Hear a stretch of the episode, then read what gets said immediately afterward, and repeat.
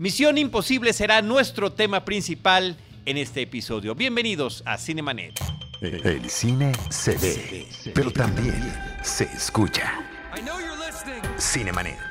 Con Carlos del Río, Enrique Figueroa, María Ramírez, Diana Gómez y Roberto Ortiz. Cine, cine, cine y más cine. Bienvenidos. Cinemanet.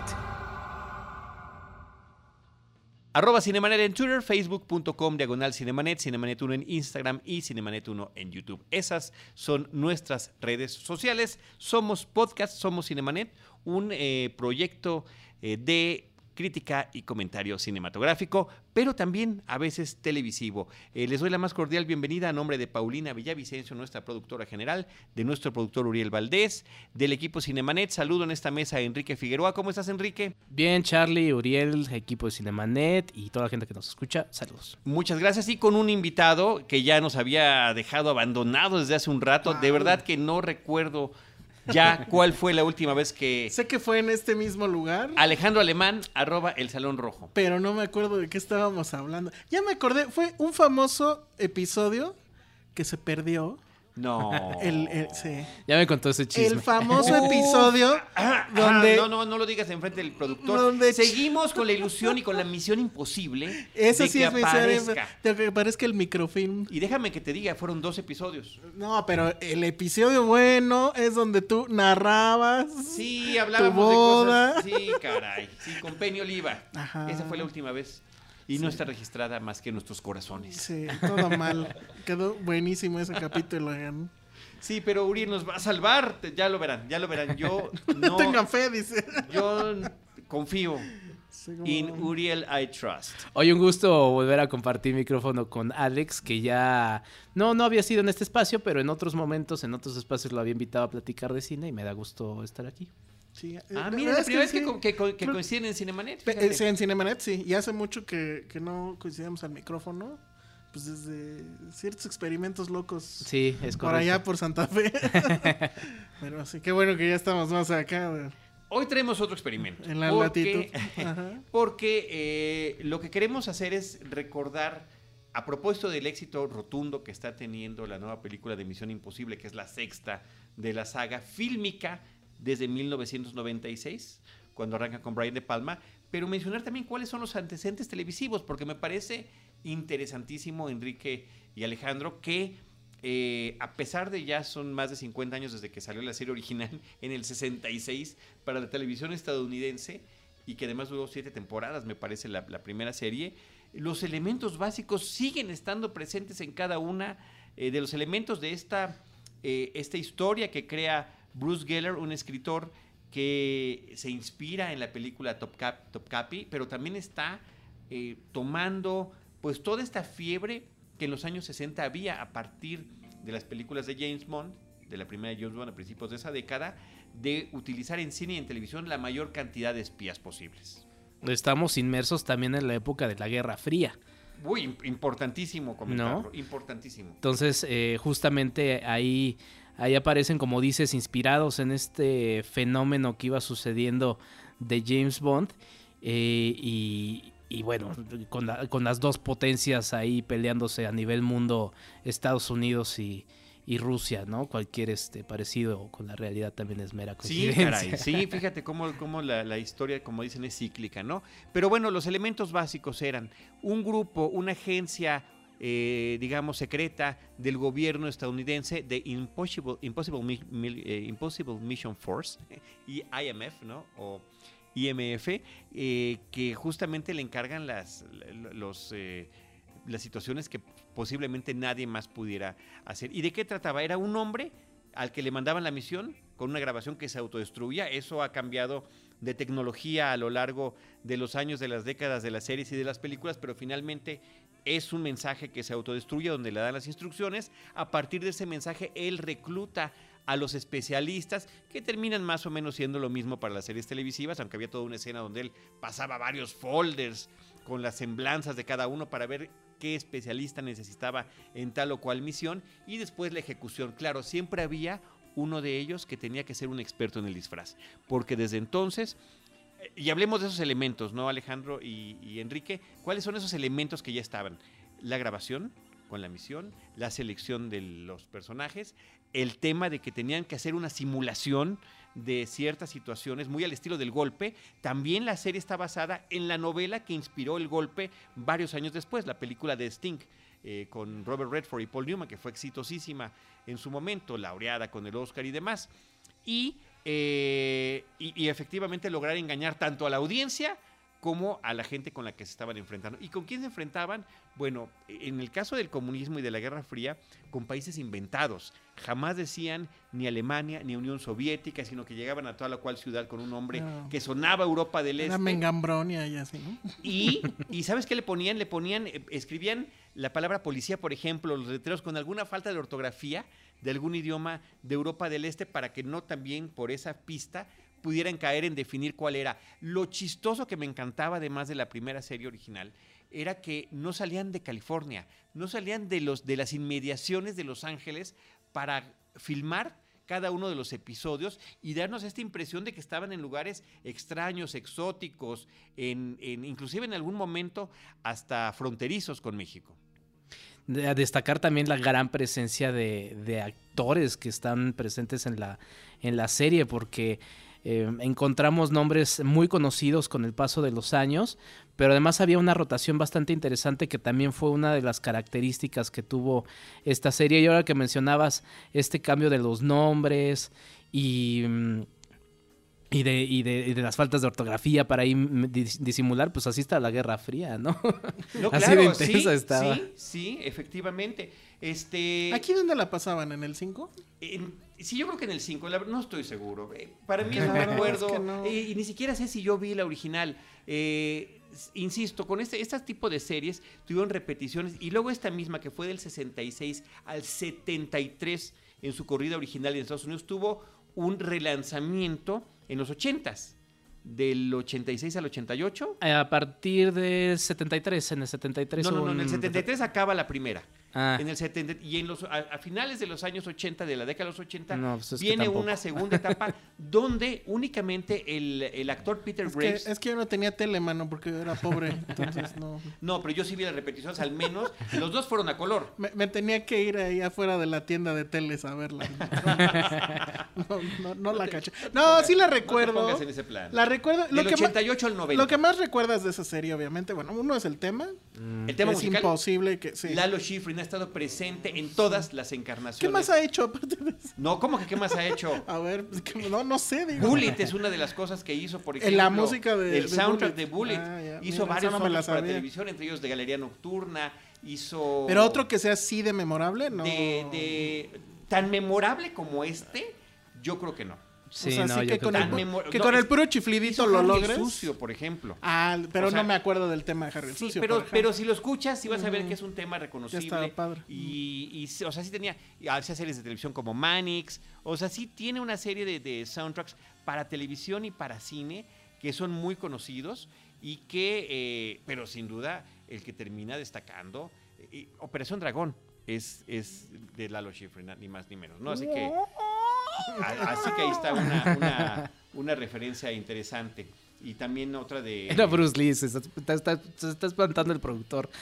No, tranquilo, tranquilo, tranquilo. Era mi versión barata de Sí, Bruce Lee. No, no es que le duela la panza, ¿no? Pero ¿Y bueno. cómo esta música ha cambiado a lo largo de los años, no?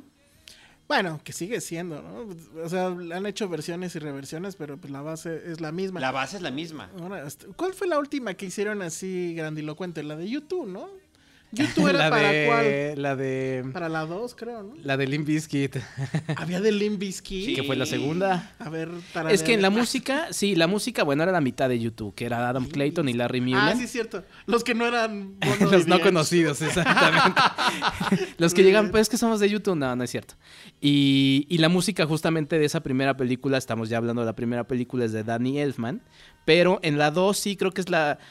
Como que ya después ya no lo siguieron, pero ahí en el tema estaba Limp Bizkit eh, haciendo una canción, no me acuerdo el título original del tema, pero aparecía en el fondo el tema de Misión Imposible y también aparecía... locos. Como sampleado, ¿no? Esos Sampleado. locos, locos 90, hombre.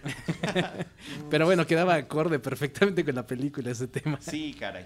Pero bueno, Este, Peter Graves era el personaje principal, era el que recibía la misión. Eh, el personaje se llamaba Jim Phelps. ¿El piloto de dónde está el piloto? El piloto y dónde está el piloto, efectivamente. Niños lejos, por favor. sí, ese tipo de bromas que ya no se pueden hacer ah, ahora. ya no se pueden, Ya no se pueden, ya no se pueden hacer. Yo no sé qué va a hacer. Por eso están esas películas para revivirlo. Ahora. eh, y él ni siquiera fue el primer actor de la primera temporada. Lo que pasa es que el, el primero que, que, eligieron, después no podía por sus horarios y su religión. Se le hizo imposible. Se le hizo imposible y no lo superó. Y finalmente queda en manos de Peter Graves, quien lleva el programa y después sigue siendo el líder del equipo en la, en la versión de los 80, que es muy divertida la versión de los 80 porque ya salían a locaciones, ya ah. viajaban, ya realmente estaban en el exterior, únicamente duraron dos temporadas y el hijo de uno, el hijo de la clásico, porque siempre en muchos eh, programas de televisión estadounidenses, por ser políticamente correctos, había un actor afroamericano. El actor afroamericano de Misión Imposible, la original, tuvo un hijo y ese hijo aparece en la Misión Imposible de los ochentas. Pero el ah. personaje también es padre e hijo porque aparece en dos o tres episodios. Yo pensé que iban a salir con que, el, con que, el, negro se quitaba la máscara y era blanco. y los engañó a todos toda la vida. Pero bueno, Tomen cuota, te, reirás, pero uno de los elementos que también aparece desde las versiones originales era que personificaban a algunos de los agentes de Misión Imposible. O sea, al personaje de Jim Phelps lo llegaron a a, imitar con las máscaras, así como le sucede a Ethan Hunt en una de las. ¿Cómo explicaban lo de la voz en, en esa? ¿tú te Lo imitaban, ¿no? Porque además, ¿sabes ah, quiénes eran? Que imitar? ¿Sabes quiénes eran los que eran los personajes de la, de la serie original que, eh, que eran el especialista en disfraces? Eh, Martin Landau. Martin mm, Landau, que después ganaría, trabajó en cine y televisión y terminó ganando el Oscar con una película de Ed Wood interpretando a Bela Lugosi, un papel sensacional, pero eso en, en diferentes entrevistas Martin Landau lo platica, cómo fue un fogueo inquietante y desquiciante y padrísimo para él como actor tener que hacer no solamente su personaje semanal, sino que además al que estaba imitando. Y él fue, así como el señor Spock, como Leonard Nimoy inventó el saludo vulcano, en el programa y lo improvisó porque dijo, los vulcanos no van a saludar de manos a otras razas. Él fue el que inventó la forma de quitarse la máscara, que es cruzarte la mano y, y levantarlas desde un extremo. Claro, que le servía un poquito de gimmick para cortar, editar, que la cámara se fuera a la espalda y todo y hacer el cambio de, de actor, porque realmente lo que pasaba es que cambiaban de actor en ese momento. Cuando no puede en algún en un par de temporadas eh, Martin Landau participar, Leonard Nimoy es el que llega a interpretar no al mismo personaje, pero sí al, al encargado de los disfraces una vez más. Y a veces salían disfrazados o, sí caracterizados, ¿no? Eh, vi un episodio recientemente para prepararme para el programa donde tiene que salir de japonés y bueno, el rostro de Leonard Nimoy se presta perfecto para que nada más frunza un poquito el ceño. Pero, o sea, todo era según imitación de la voz. Porque bueno, en esta nueva. en esta nueva tienen desde las primeras películas un dispositivo. Un chip ahí. Desde, la desde, la 2. Porque en la primera no queda clara. En la primera no, no se menciona. En la 2, porque justamente. No, creo que de hecho en la 1 no habla, ¿no? ¿O sí? Porque usa la máscara nada más una vez, creo. Ya no me acuerdo, habría que checar. Pero según yo, había una justificación más plausible, pues. Sí. O sea, no era así de, ah, me sale igual la voz, pues no. Pero eran imitadores. Y tú sabes que hay gente que, que sí tiene esa capacidad pues de lograr sí, pero. Alguien está imitando a Charlie ahorita. Ajá, exacto. yo no estoy aquí, de hecho. Pero sí, mi voz es bien fácil de imitar. Pero no, estoy casi seguro que había algo. Porque además nada más lo usaba en la primera escena, según yo. La primerísima escena de la primera película. película sí. No me acuerdo, no me acuerdo, porque también se hace pasar por John Boyd, ¿no? Al final de la primera. Pero no habla. Según yo no se habla. Se queda ahí nada más calladito. Sí. Mm. Sí, según yo no habla ninguna de las dos. O sea, no, no, no Te garantizo que a partir de la segunda sí, ya es está ese chip que se pone la es que, eso sí, es que es interesante porque a diferencia de Bond, que ya para estas alturas del partido eh, entendió que no podía seguir jugando a los gadgets. O sea, pues ya cualquier persona común y corriente trae un celular que graba, edita, este, se conecta donde quieras, bajas el archivo, bla, bla, bla. O sea, pura, toda esa terminología que era muy de película o serie de, de espías, pues lo hacemos ya a diario, todos. Entonces en Bond pues se dieron cuenta que ya eso no podía ser y ya no están jugando a los gadgets, ¿no? O sea, una pistola y un transmisor fue en la película anterior, creo. En la más reciente. Ajá, pero En cambio, Misión Imposible sigue jugando a los gadgets. Sigue ¿no? jugando a Sigue eso. jugando a que la supercomputadora, que a. No me acuerdo en el anterior, por ejemplo, creo que había el dispositivo para respirar o no me acuerdo qué, romper paredes, escalar, es- no, escalar. sí, no, no. eh, eh, Y es interesante, pues, que no han querido eh, Porque es parte del salirse DNA. de ese tema. exacto. Sí, es parte del DNA. En una de las entrevistas con Peter Graves ya falleció, pero de las que llegó a grabar ya, ya grande, recordando con Martin Landau este tipo de cuestiones de la primera, tuvieron que inventar una segunda unidad porque se dieron cuenta que había muchas tomas donde eran las manos conectando cables, cortando, creando y dijeron no lo podemos estar haciendo todos nosotros. Y desde entonces plantearon ese asunto de una segunda unidad exclusivamente De para los acercamientos de las manitas eh, con todo el tema de las situaciones que tenían que estar manipulando. ¿no? Todo eso, digo, la verdad es que me parece fascinante. Otro tema y que lo han, lo han seguido utilizando en las películas que viene desde la serie original es que eh, la, la mecha que se enciende, el tema musical de Lalo Schifrin, pero también una serie de imágenes que se van alternando de cosas que vas a ver, que es completamente televisivo, pero que en las películas lo han hecho y ha funcionado muy bien porque aunque estás viendo cosas, no te spoilea lo que lo que Pero sí te la cuentan, o sea, ya la ves otra vez. La, la vuelves a ver y dices, ahí está la película. Eso está- yo lo hice recientemente, claro. Lo vuelves a ver y dices, wow, está muy bien hecho. La forma en la que siguen utilizando todos esos elementos. Bueno, nos saltamos de... Ah, bueno, y nada más comentar que en la película de los 80s, en la serie, perdón, de los 80s, del 88 al 90, pues eh, la, la actriz que, que aparece como parte del equipo de Misión Imposible es la misma que después haría la serie de V de los extraterrestres. Ah, La lideresa de los extraterrestres, una mujer muy guapa, si ustedes la recuerdan. Eh, ahorita les digo el nombre, se me está escapando. Ah, Jane Butler.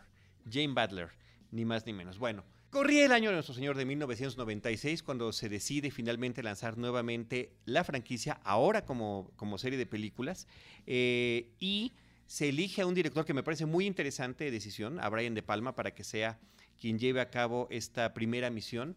Eh, en el papel protagónico está Tom Cruise, es coproductor de la película, es estrella de la película, es el que impulsa el proyecto. No sé si en ese momento se imaginaban Ya, el ya alcance. para entonces ya lo había comprado, ¿no? O sea, era una franquicia que estaba ahí volando, que era casi casi a ver quién la quiere.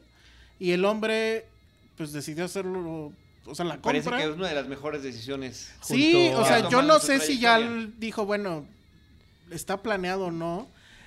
¿Recordamos antes escenas de acción que él haya hecho? De este calibre de Misión Imposible. O sea, ya para entonces era este hombre que lo asociábamos con los Pues ya stunts. había, ya había Creo hecho que no. Top ya era. Top Gun, pero bueno. O sea, no Pero pasó así, de. así, no, no. pasó de, ok, tomé clases y ya sé pilotear un F1. Lo cual obviamente está cabrón, ¿no? Pero. Así de. Me voy a ir afuera de un avión colgando, pues eso ya es. Pues eso lo fue. hace- Creo que todavía no existía, joven, ¿verdad? Todavía estaba muy Todavía joven. estaba muy joven. Pero- ¿Cuántos años tendría ahí? A ver los que traen en el la- 96. Pero mira, por ejemplo, creo que sí tiene que ver con eh, su construcción de su carrera. O sea, porque sí está marcada su, su, su- su etapa, por ejemplo, las primeras películas en los 80, que es como irse dando a conocer, convertirse en una estrella. Después eh, actuar con actores muy reconocidos, ¿no? Después trabajar con directores muy reconocidos, en este caso Brian De Palma. O sea, creo que sí ha sido una forma de... ¿Ya sería cientólogo para entonces? No lo Ah, sé, no lo sé. A lo mejor- En esa sí me, me, me salto. No, lo que pasa es que a lo mejor ¿no? sí tiene algo que ver. O sea, no sé. Es del de que 62. fue- de Para ese que fue año, un ajá. acto de genio absoluto hacerse de Es la más. franquicia. Para tu, para tu referencia, para el 96 tenía 33 años. Ándale, nada más. Entonces, Y uno bueno, aquí echando kilos nomás. Ahora, ya había hecho Top Ya me voy, amigos. Ya había hecho Días de Trueno, que era una película de, de carreras de coches, dirigida por Tony Scott.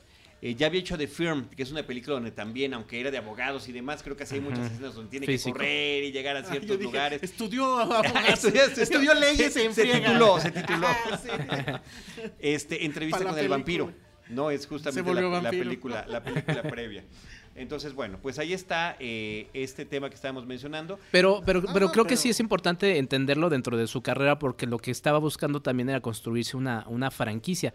Lanza la película con esta colaboración que tiene con Paula Wagner, que es Cruz Wagner, la productora que lanza Misión Imposible y las primeras, no me acuerdo si hasta la 3 o hasta la 4, eh, pero sí, sí va mucho cómo iba él construyéndose eso. Yo creo que sí tenía de alguna manera esa ambición, porque de hecho por eso es lo que sucede en la primera película, poner al personaje principal, que es el de la serie, como villano y el crearse un personaje para sí mismo a su medida.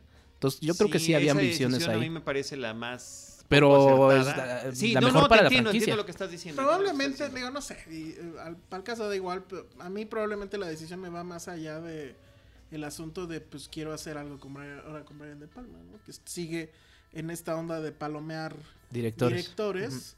¿Qué, año dijimos que era esto? 96.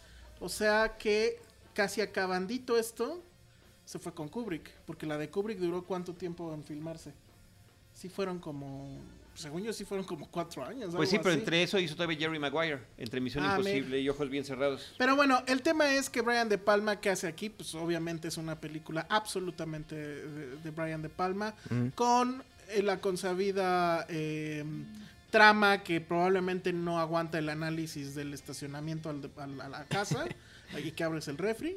Pero eh, tiene toda esta sensibilidad de Palma. Sí se siente como una película, incluso por momentos europea, también por el el cast, ¿no? Y un poco fuera de ritmo, ¿eh? Te diría yo. Y eso que a mí me encanta de Palma. ¿Quién? O sea, en ese entonces, pues, ¿cuál era tu otro referente de algo por el estilo? Pues James Die Bond. Hard o James Bond, puede ser. Y evidentemente no apelaba a lo mismo. Yo eh, insisto, era una película de Palma, o sea, tú ves cualquier otra de Palma. No, sí, tiene los planos secuencias, tiene los planos holandeses. y por ejemplo, el suspenso, ¿no? El suspenso que está muy marcado en esta película y que quizá pueda ver con este asunto del ritmo que contrasta, por ejemplo, con las nuevas películas de Misión Imposible, en donde el ritmo es, es alucinante, todo es muy ajetreado, todo es muy, muy movido y aquí sí tiene sus pausas justamente para crear ese misterio de, la, de lo que se va presentando en la película. A, a mí, o sea, bueno, escucho muchos fans diciendo que que la que la primera, que la de Brian De Palma es la peorcita y, y, no no me parece. Tampoco es la mejor de él, ¿no? No, pero no, tampoco es la peor, no. Pero no no creo que sea la peor de la saga para nada. No, no lo es de ninguna eso manera. Se lo dejamos de ninguna manera lo es. Eso se lo dejamos a John Hu. Sí, absolutamente, sin duda alguna. Los, pero, los, pero sí, sí, sí te doy la queja de lo irregular que se siente el ritmo de la película, de la situación de poner como villano al que había sido el gran operador de, y líder de las misiones imposibles, el personaje de Jim Phelps, que había sido interpretado por Peter Graves, como dijimos, y que para la película agarran a John Boyd para tomarlo y que se vuelven un traidor, pero además un traidor de pacotilla, que ni siquiera eso puede ejecutar bien. Me parece que es una contradicción pero tienes y que no era necesario. Tienes ahí a Manuel Burt, tienes ahí esta onda de que una de las malas era Vanessa Redgrave. Sí, muy interesante. Muy, creo, muy creo que ahí se les, se les adelantó a Bond, en el sentido de poner a una mujer como jefa de jefa de, tal vez, pero mujeres villanas ya habíamos tenido bastantes. Pero con esa desde el principio. personalidad, creo que no. Agarrar a Ving Rhames, que es se volvió también este pues el único que aparece en todas las películas. Sí sí él ¿Él nada más quién más nada más nada, más, son los únicos dos son los únicos que Ving Rhames pues yo creo que lo agarró literal de por y Jan Reno y Jan Reno que también aparece ah, en la película ¿no? que, es muy interesante. Y, claro sí debo destacar y Christine Scott Thomas de, alemán que es sí, sí el primer, toda la primera secuencia, el prólogo de la historia, donde mueren los agentes. Que es lo que no te esperas, que es una vuelta de tuerca tremenda arrancando la película, eso me parece que es muy bueno, y donde sienta también eh, la base de lo que pasará en las siguientes películas, el extremo al que puede llegar y absurdo y ridículo pero emocionante al final de cuentas en pantalla de las misiones que están ejecutando. Y ahí está la escena donde se mete colgado eh, por unos cables a una bóveda para integrar que, que ahí es donde mi punto infiltrarse de, a una de, computadora por qué la de, de, Palma sigue siendo grande es que esa escena o sea ya ha hecho todo Tom Cruise pero esa escena sigue siendo Sí, la, este, el gran referente y que fue repetida y de la cultura y de la cultura pop, ¿no? Es una escena que ha que ha quedado... O sea, la silueta de bajando a ras de suelo. Esa, eh, obviamente digo, el asunto de las máscaras ya existía, pero también la forma en la que se...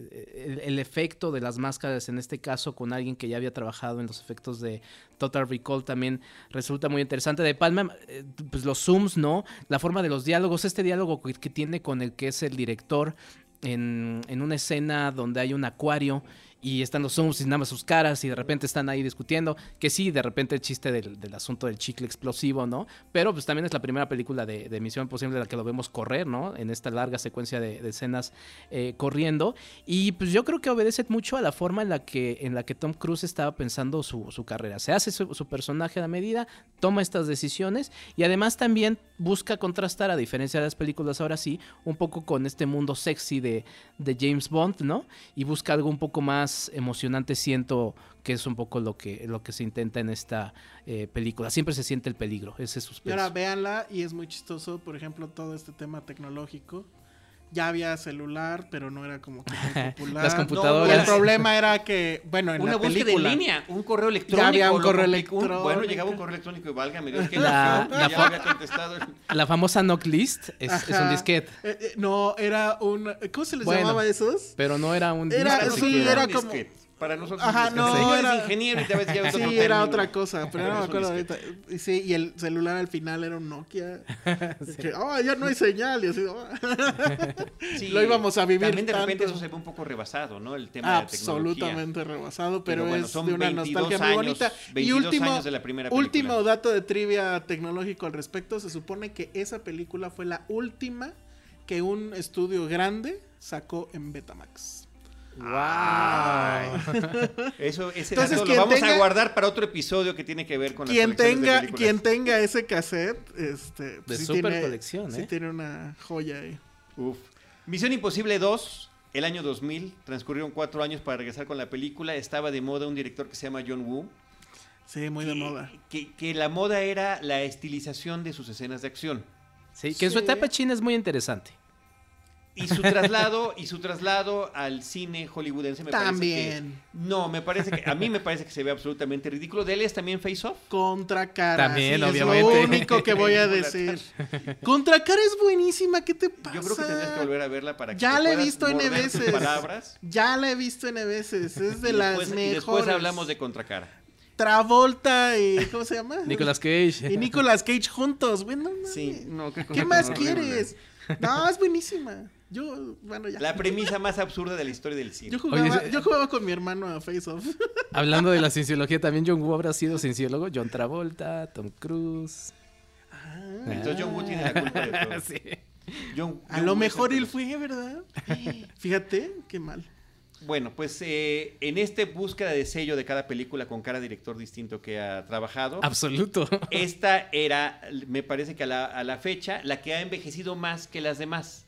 Sí. Puedes tú ver y las, tener las quejas estas de la cuestión de la tecnología que se ven ahorita verdaderamente Fíjate que de la tecnología de esta ni me acuerdo, pero lo que me acuerdo es este look de él con el pelo, no sé cómo llamarlo. O sea, creo que de todos los Sí. peinados que tuvo en todo Misión Imposible, este ha sido el peor. Eh, las escenas de acción están bien, o sea, recuerdo mucho el tema del cuchillo en el ojo, pero creo que ninguna de esas se le, o sea, rebasa Se a- equipara a con lo que- con lo que establecen en la primera. En la, en la primera. Que lo del cuchillo en el ojo recordaba la del helicóptero en la primera. Sí, y la pues, sí, hélice. un poquito. Pero. Y una vez más se trata de un agente eh, renegado que está Sí. trabajando en contra del sistema y lo que quiere es un beneficio económico. Aquí es este donde salía. un- ¿Qué chica salía? Es eh, ¿Quién era la Ah, hay chica- una morenaza. La chica Hunt. la que sale ahorita en Westworld. Eh, tan- Es Newton. la. Eh, Newton, Está sí. bien guapo. oye. Sí. Y sale, y sale también este. Hannibal Lecter, ¿cómo se llama? Ah, sí. Anthony Hopkins. Es el, es el handler, ¿no? El, el- cameo ahí de. No sabemos ni para. Y miren, qué. no sabíamos que ambos irían, Tandy Newton y él, a hacer algo más interesante como Westworld. Sí. Que finalmente. Uy, pero mucho tiempo después. Sí, si de repente creen que las escenas de acción de Misión Imposible están demasiado exageradas, pues está Misión Imposible 2, ¿no? Y eh, está esa escena en las, en las motos, ¿no? En donde patina ahí sobre el asfalto. Y Creo que la- ahí la icónica más bien es la primera que ni al caso, que es donde está escalando. Que según que se yo- supone si está escalando. Que según yo era como un anuncio de estoy disponible, chicas. Porque Ajá, estaba en proceso, no me sí, acuerdo sí, si estaba en el sí. proceso de divorcio con Nicole Kidman, no sé cómo estaba el asunto. Probablemente porque ya había pasado Y Ice se iba a Shot, que casar sabemos con que Katy Holmes, ¿no? Mi teoría es de que Ku- Kubrick, esa fue su última maldad, separarlos. Muy bien. Y, y bueno, que creo que sí marca justamente también una tendencia de la película. La diferencia notoria entre cintas, porque no tiene nada que ver, ni siquiera el personaje, no tiene nada que ver con la primera, ¿no? Entonces, eh, creo que también es de las secuelas más arriesgadas, Pues sí, porque además no ¿Qué hay, no? repite nadie más que... ¿no? Eh, más y que sale, Luther, y uno de los malos, que es Richard Roxburgh, es el malo de Moulin Rouge. Eso sí me da mucha risa, porque el malo de Moulin Rouge es así todo caricaturesco. y, bueno, acá también, pero... La siguiente película, Misión Imposible 3, sería en el 2006. J.J. Abrams llega a la dirección de la película. Y creo que ahí es donde trae de las cosas más interesantes que tiene esta película es el villano interpretado por Philip Seymour Hoffman. Ah, que sí. es lo que le da un nivel eh, distinto a la historia. Y por otra parte, eh, descubrir la incompatibilidad de poder tener una vida normal, no convencional. Una, eh, un hombre que quiere separarse de este servicio secreto al que ha trabajado, formar una familia y al mismo tiempo tener que enfrentarse de nuevo con los fantasmas del pasado que lo vuelven a llamar. Que aquí el stunt, pues está medio pinche, ¿no? Salta de un edificio a otro punto. Pero pues eso Brad Bird lo iba a matar así a patadas. Sí, pero independientemente del, del tema del- de los Stones, yo creo que aquí eh, los, las situaciones emocionantes que se creaban estaban más allá de eso. La amenaza del, del villano de Philip Seymour Es Hoffman muy apuntándole. Es que es el mejor villano de la serie. la Es el mejor villano. O la tortura que el propio Ethan Hunt le hace a él. Que es un una villano tal vez un poco bonsesco por Sí. lo grandilocuente, pero qué bien lo hace. Yo, a- a- si amo esa película es por, por el- porque él sea el villano, Philip Seymour Hoffman. Porque pues, sí está padre, ¿no? El- así el güey gordito y eso ponga en jaque a todo mundo. Me puedo identificar. Y también esta forma de filmar que sí fue, creo, novedosa, que parecía documental, ¿no? La escena donde rescatan al malo Mm. y que pasa un avión y que toda la sala se ensordece y, y- y en la figura de Ethan Hunt literal sale volando. Y la cámara también voltea de repente y hace un zoom. O sea, es muy de documental de guerra. Entonces eso creo que le da este, una textura diferente. El stunt, la verdad es que creo que es de las partes aburridas. O sea, lo mejor es cuando sale eh, Philip Seymour Hoffman, que hacen el truquito de la máscara. El, el truco de la máscara es genial, sobre todo cuando le falla el aparato Ajá. para poder imitar la voz. Que la, la forma en la que lo soluciona es, es muy interesante. No sé si, si lo recuerdan, que empieza como si tuviera algo atorado en la boca. Y, y- y- y también además, porque sé que, que va a salir en el tema de la, de la más reciente película de Misión Imposible, porque se dice de todas estas referencias que tendría con Dark Knight, que cumple ya 10 años, eh, pues el interrogatorio entre Philip Seymour Hoffman y el personaje de Tom Cruise, que también recuerda mucho ese Es que son dos interrogatorio... Sí, O sí, sea, sí. Cada uno le hace un interrogatorio al otro en, en situaciones Eh, extremas. eh, e igual de, de intensos que recuerdan un poco a ese de entre Guasón y, y- y Batman, ¿no? Eh, y bueno, también marcar o destacar que es la, la primera película como director de, de cine de de J.J. Abrams, que venía también de, de esta serie llamada Alias. Y de hecho la película recuerda, en gran parte podría ser un episodio sin problema Es al revés. de la serie... La serie Ah, Alias es- bueno, podría ser un episodio. Emula lo que se hacía finalmente en Misión Imposible, ¿no? En la Exactamente. serie original desde el inicio. Y, y la verdad creo que eso, eso vale, vale la pena. Y sí creo que sí regresa un poco las emociones a pesar del asunto de los Stones, que sí, igual no, no es como lo mejor en las, como en las últimas, en las más recientes. Pero creo que sí hace la diferencia de la 2. O sea, sí regresa esas emociones un poco más reales, ¿no? Entonces. Y otra vez no tiene nada que ver con las primeras dos películas. La- no, pero aquí ya se sienta la base de esto puede seguir, ¿no? Sí. Ad infinitum. Sí. Las chicas, Kerry Russell, que está guapa, y Maggie Q. Pero esa mujer que fue de ella nada. ¿o Maggie? Q, pues todavía sigue haciendo algunas películas. Digo, salió en alguna película de Duro de Matar, ha salido como villana, como Ah, mala. Lo interesante sí. de ella es que eh, Pero una muy mujer de origen asiático y buena para la cuestión de las artes marciales. Aquí sale como, como personaje del equipo de Misión Imposible.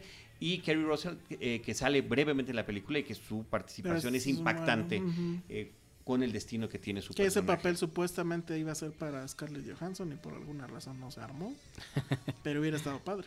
Misión Imposible 4, Protocolo Fantasma. Esta es también una incursión al cine de acción real de Brad Bird, un director que venía de películas de animación. La- la Gigante primera. de Hierro. Es la primera que hace en acción real, de las poquitas que ha hecho.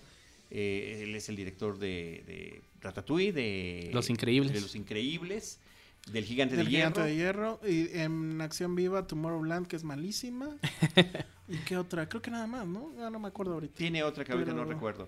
Pero eh, finalmente me parece que, el- el- que esta es su película más lograda, Protocolo Fantasma, una vez más, y creo que Es su son- película más lograda de su filmografía. de filmografía eh, En- En acción, eh, en acción en live action. No, de las otras es estaba yo preocupando. ya iba a saltar. Pues es que eran dos, sí son dos, efectivamente, Tomorrowland y Misión Imposible 4, entonces, pues sí, esta es la mejor.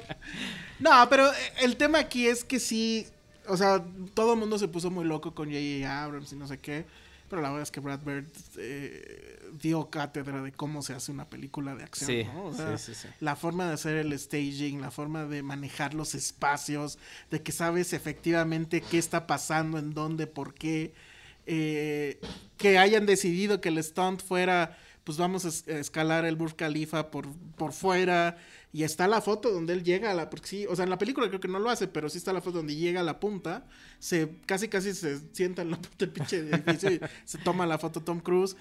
Es muy, muy alucinante. Creo, ¿ya cuántos años tiene esta película? O sea, ya Este es de van- 2011.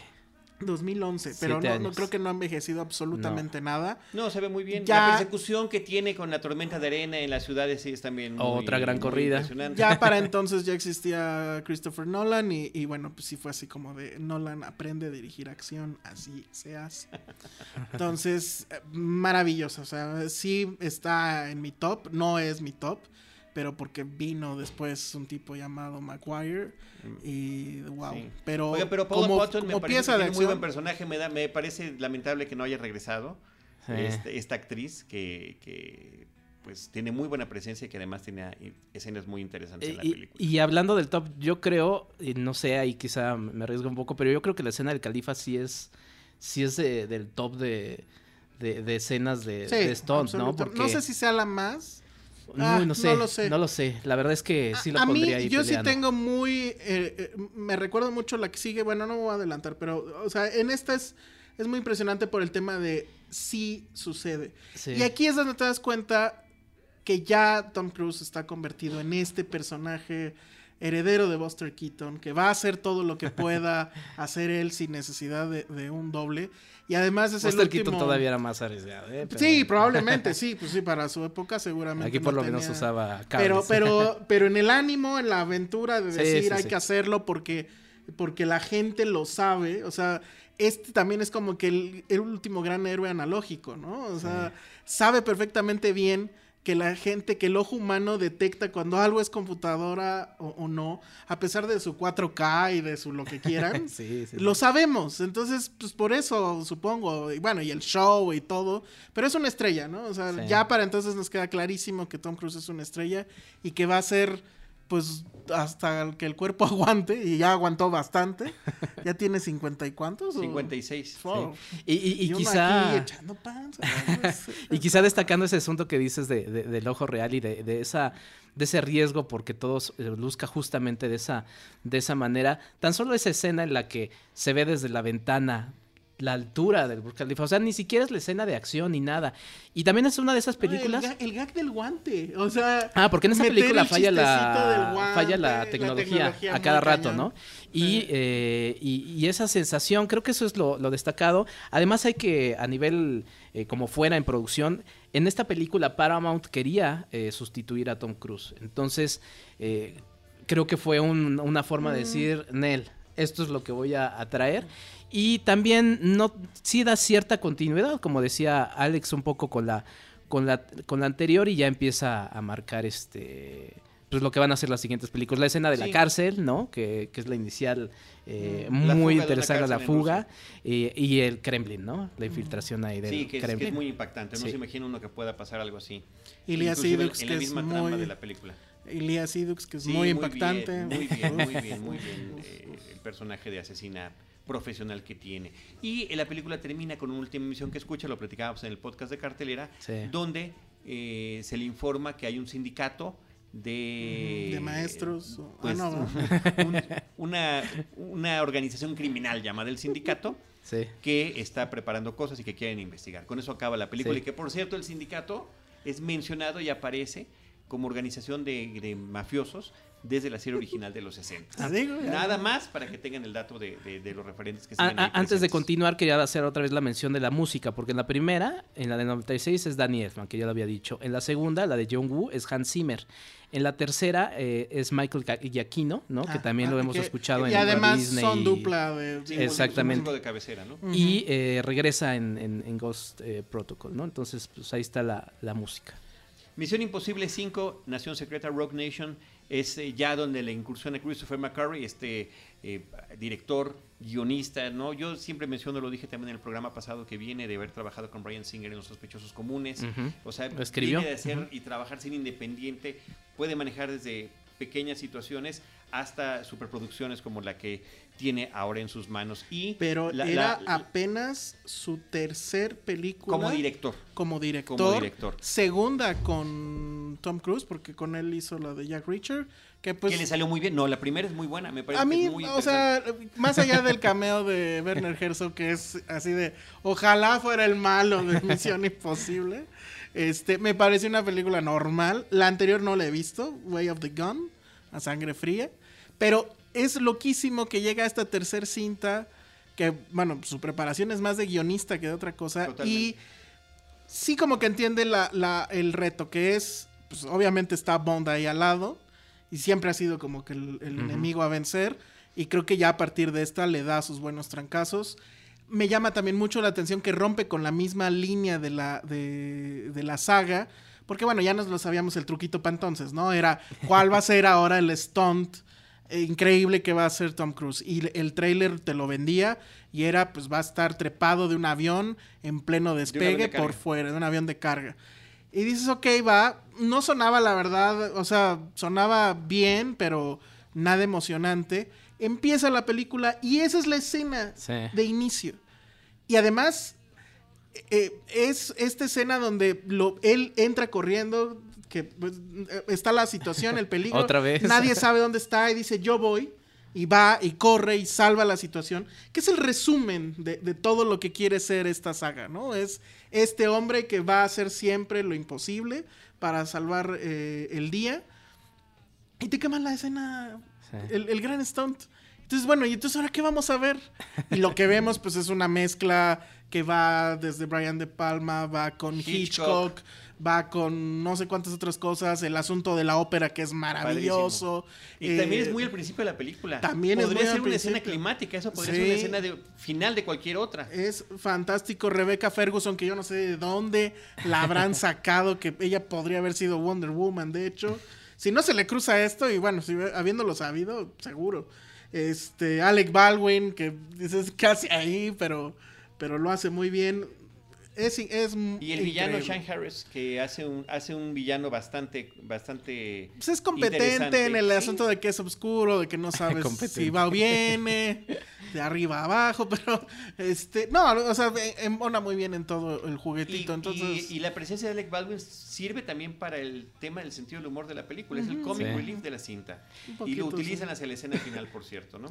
Y, y además creo que lo que hace McCreary, eh, y justamente en esta primera escena que, que ya describía Alex, pues es entender muy bien al personaje de Hunt, ¿no? Está loco y está obsesionado con su trabajo, ¿no? Entonces, que creo que eso es lo que también eh, rescata en esta, en esta nueva película. Creo que es, es el director que lo, que lo conoce muy bien. Se introduce al personaje de, de- de Elsa, que es uno de los mejores personajes de la serie, que además también queda como una muy buena lección de cómo de cómo mm, desarrollar este tipo de personajes. Ella es, es- ella es como un Ethan Hunt, ¿no? Pero en mujer. No se le objetifica, ¿no? Y tiene sus propios objetivos y, y metas. Entonces creo que eso está bastante, bastante bien. Otra vez se nota eh, la pluma de, de Macquarie. Es, un- es el mejor guion, yo creo, ¿no? Eh, el que mejor está escrito.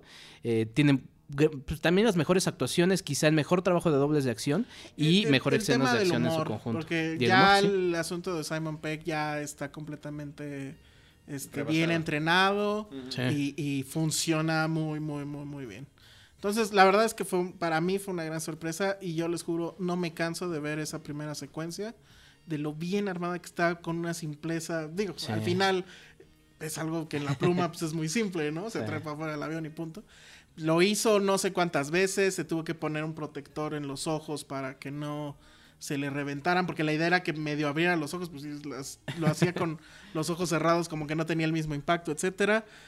Pues cómo iba a superar eso. Pero ese respeto por la audiencia, ¿no? Ese respeto por la audiencia y, lo padre es ver de esos videos también que quedan ahí en el internet de cómo lo hizo. Sí, y es el compromiso además con su estatus de estrella, ¿no? Sí. O sea, él sabe perfectamente bien que, que, ser una estrella es un compromiso. Y yo creo que nadie ahorita vivo lo asume tal cual como Tom Cruise. De las seis aquí vamos a dejar este episodio. De las 6 ya lo platicamos en un episodio completo de Filmsteria. Los invitamos a que lo escuchen. ya cuando salga este programa ya habrá ah, estado publicado. Además de que nosotros en Cinemanet ya lo platicamos en el episodio de cartelera. Eh, yo nada más quería rescatar un poco de eso porque ahí estaba haciendo una labor de investigación, Alex, sobre el IMAX. ¿Va a estar en 3D, ah, en 2D? Híjole, no, no tenemos todavía confirmación de cómo va a estar. Lo único que puedo decir es que creo que más bien depende de Cinépolis. O sea, Cinépolis tiene las dos copias. Evidentemente está poniendo la copia. Bueno, es que a ver, contexto. La última película, la 6, la tienen que ver en IMAX. O sea, eso es un asunto casi de cajón. O sea, las escenas de acción, no me acuerdo si es la primera en la que sucede, creo que no, pero prácticamente toda la película está filmada en IMAX, muy a, lo Nolan, para seguir con las referencias a Nolan. Pero la verdad es que tiene mucho sentido que así sea. Luego entonces nosotros la vimos, tuvimos la fortuna de verla en IMAX 2D, como Dios manda. Pero si uno revisa en la preventa y pues en posteriores fechas del, estreno en IMAX, solamente se ve en 3D. La única copia en 2D que yo pude medio ver ahí resulta que está en 4DX, que es un poco la misma monserga, ¿no? Entonces, este, estaba ese asunto y resulta que pues Cinépolis tiene ambas copias, o sea, en 2D IMAX y 3D IMAX, y obviamente está metiendo la de 3D, pues porque es más dinero. Ojalá alguien los haga recapacitar y ponerla en 2D, porque si no, pues, bueno, pues creo que pues no es que es innecesario el 3D. Absolutamente innecesario. No está pensada tampoco. No está pensada para 3D, es una vil conversión. Eh, eh, hasta donde yo sabía, Christopher Maguire le habían dicho que le hiciera en 3D y él empezó a hacerlo, pero después dijo no, se negó y no hay copia. En Estados Unidos no, está en IMAX 2D y punto. No hay versión de 3D, pero pues vivimos de este lado del Río Bravo y aquí pues se hace lo que se quiere, ¿no? Pues, Entonces, me encantaría, me encantaría ponerme una boina y decir hagamos un complot y hagamos un boicot, perdón, y, este y no vayamos a verla en IMAX, pero pues está complicadísimo, ¿no? Entonces, pues ni modo, o sea, yo mi única esperanza es que después del primer fin y que ya hayan si hayan metido el varo inicial que es usualmente la bolsa grande, pues a ver si permiten que ya los siguientes fines de semana esté al menos en un horario en 2D, yo creo que no les quita nada, ¿no? Muy bien. Entonces, ojalá. Alejandro Alemán, tus redes sociales. Arroba el Salón Rojo y pues ahí me leen y todo. Y arroba Filmsteria. Ah, sí, arroba Filmsteria. bueno, es que no me gusta. Enrique. Meterles tantas redes. Arroba Enrique86, ahí podemos seguir hablando de cine. Muy bien, nosotros les eh, recordamos nuestro portal www.cinemanet.com.mx, también se escucha eh, se escuchan todos los episodios en iTunes y estaremos nosotros esperándoles en nuestro próximo episodio con cine, cine y más cine. Esto fue Cinemanet con Carlos del Río, Enrique Figueroa, María Ramírez, Diana Gómez y Roberto Ortiz. El cine se ve, pero también se escucha.